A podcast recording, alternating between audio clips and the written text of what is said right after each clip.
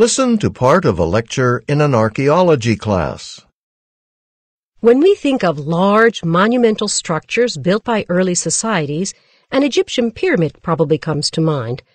But there are some even earlier structures in the British Isles, also worth discussing. And besides the well-known circle of massive stones of Stonehenge, which, don't get me wrong, is remarkable enough, well, other impressive Neolithic structures are found there too. Oh yes, we're talking about the Neolithic period here, also called the New Stone Age, which was the time before stone tools began to be replaced by tools made of bronze and other metals. It was about 5,000 years ago, even before the first Egyptian pyramid, that some amazing Neolithic monuments, tombs, were erected at various sites around Ireland, Great Britain, and coastal islands nearby. I'm referring in particular to structures that in some cases look like ordinary natural hills, but were definitely built by humans, well-organized communities of humans, to enclose a chamber or room within stone walls, and sometimes with a high, cleverly designed ceiling of overlapping stones. These structures are called passage graves because the inner chamber, sometimes several chambers in fact, could only be entered from the outside through a narrow passageway.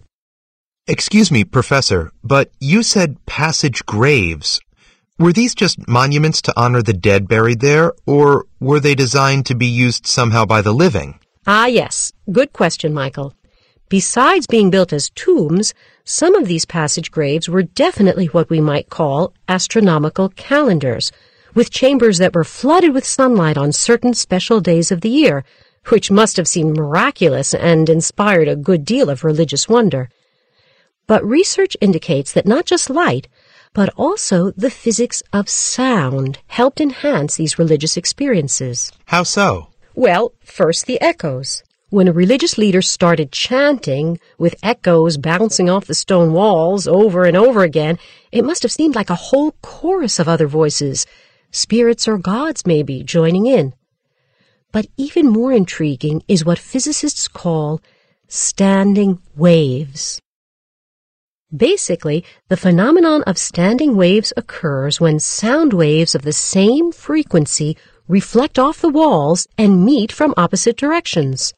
So the volume seems to alternate between very loud and very soft. You can stand quite near a man singing in a loud voice and hardly hear him, yet step a little further away and his voice is almost deafening. As you move around the chamber, the volume of the sound goes way up and way down, depending on where you are in these standing waves. And often the acoustics make it hard to identify where sounds are coming from. It's as if powerful voices are speaking to you or chanting from inside your own head.